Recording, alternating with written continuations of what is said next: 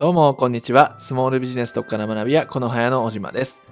今回もスモールビジネスの実践に役立つお話をしていきたいと思います。さて、今回のテーマは、ソーシャルメディアで投稿するコンテンツについてお話ししていきたいと思います。結構ですね、お客さんから、ソーシャルメディアで何を投稿したらいいか分かりませんってお話よく聞くんですよね。実際私たちもその辺については苦労してきました。でも実践を繰り返す中で一つのパターンというか突破口が見えてきたので、それを今回はシェアしたいと思います。でどういうコンテンツを配信すればいいか。ちょっとね、ご自身の頭でも考えてみてください。SNS を使って何を発信していったらいいのかですね。で、早速結論から言ってしまうと、親しみやすさを出していってほしいんですよ。親しみやすいな、この人って思ってもらえるような演出をしていく。これが今回の結論になります。で結論だけで終わってしまうのもつまらないんで、ここでちょっと落語の例え話なんかを入れたいと思います。確か高校党っていうお話だったと思うんですが、ざっくりどんな話かっていうと、ある若者が飴玉を売り歩いて商売繁盛しちゃうっていうお話なんですね。でその中に出てくるキャラクターで、与太郎っていうキャラクターがいるんですよ。これ落語知ってる方だとご存知のキャラクターだと思うんですけども、この与太郎っていう人間は現代で言えばいわゆる社会に馴染めない人、ちょっと常識がなくて、ヘタレな人間だったんですよ。厳しい管理社会についていけない。よく言えばこう本音で生きる人だったんですね。で、与太郎はそんなわけで働くところがないと。で、何をじゃあ仕事にしていたかっていうと、これ笑っちゃうんですが、親孝行なんですよ。親孝行を仕事にしてたんですね。今であれば考え難いですよね。でもその親孝行をしている姿が村でこう認められていってご褒美としてお金をもらっているというふうなことをしてたんです。で、当時与太郎が暮らしていた長屋の主がその溜まっていくお金を元手に新しい商売をさせて与太郎を自立させたらどうかっていうのを考え出すんですよ。ね。親孝行与太郎頑張ってるからお金も溜まっていってるだろうと。それを元手にちょっとね、お仕事、商売させて自立させてやろうじゃないかっていうふうに考えてたんです。ところが与太郎っていうのは先ほども言った通り常識的な言動ができなくてちょっと扱いづらい変わった人だったんです。現代で考えるとやっぱりどうしてもこういう人って煙たがられてしまって居場所を失っちゃう傾向があると思うんですけれどもやっぱ江戸時代って違ってたんですね。非常にあったかいですよね、江戸時代ね。村の人たちは考えるわけですよ。いや、こんな与太郎でもきっとできる仕事はある。なんかいい仕事ないもんかっていうふうにみんなで知恵を絞ったんですね。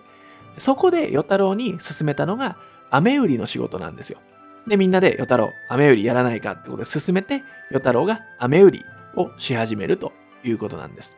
で、するとですね、驚いたことにこの飴売りがヒットするんですね。みるみるうちに飴がどんどんどんどん至るところで売れていって、与太郎はすぐさまこう有名人、飴売りとして有名人になっちゃうんですよ。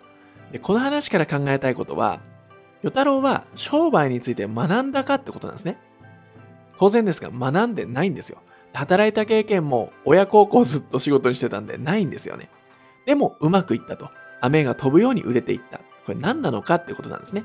それは親しみやすさがあったからなんですね。与太郎にはこう特別なスキルとかもちろん詳細なんてなかったんです。でも彼には天性の明るさがあったんですね。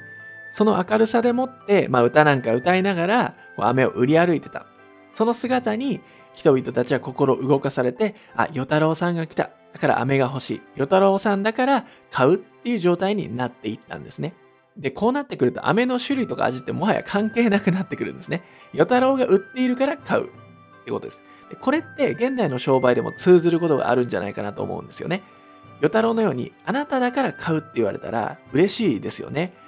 この状態になれば、まあ誤解を恐れず言えば商品の良し悪しっていうのはあんま重要じゃなくなってくるんです。その人というキャラクターが売っているから買うということなんですね。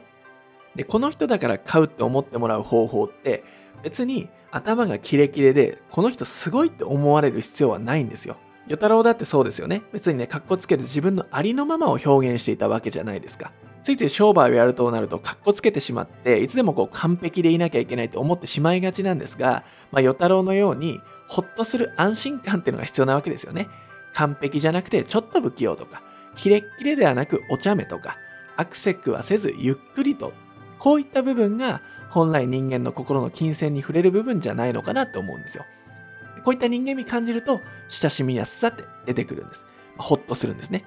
でこういったことを我々のスモールビジネスの現場でも実践していった方がいいんじゃないかなって思うんですね。スモールビジネスを営んでる方の多くは、形のある商品、飴みたいな形で、分かりやすい商品じゃないことがありますよね。目に見えない商品。そういった目に見えない商品こそ人間味とか親しみやすさっていうのを付加していく必要があるんですね。専門的で目に見えない商品ほどお客さんが選ぶ基準は、この人なんかいいな、人間味があって親しみを感じるなという極めて精神的な部分になってくるんですよ。で、親しみを持ってもらうのって難しそうなんですけども、一回そういったきっかけでもって関係性を作ってしまえば、なかなか崩れることってないんですね。